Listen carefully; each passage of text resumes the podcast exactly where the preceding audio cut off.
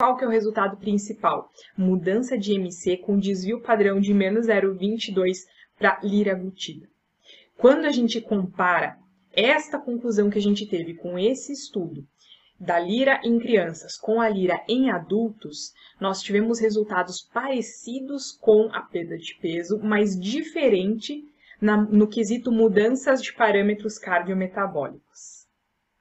Isso aqui eu trouxe só para ajudar um pouquinho mais, que eu, que eu não me aguento. Eu falo que eu vou fazer uma análise simples e super rápida, mas aqui tem tanto dado legal. E esse último aqui, galera, é muito legal saber. Porque quando a gente fala assim, ah, não, nesse estudo da liraglutida deu tudo certo, nossa, ó, melhor droga, é isso aí. A gente acha que não tem nenhum dado que me fale o contrário no estudo, certo?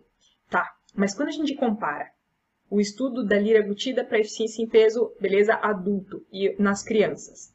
Ambos, quando eu estudo liraglutida para perda de peso em criança, quando eu estudo liraglutida para perda de peso em adulto, ambos tiveram resultados muito parecidos no quesito peso. Mas o que, que eu quero dizer quando eu falo para vocês que não teve tanta mudança em parâmetro cardiometabólico?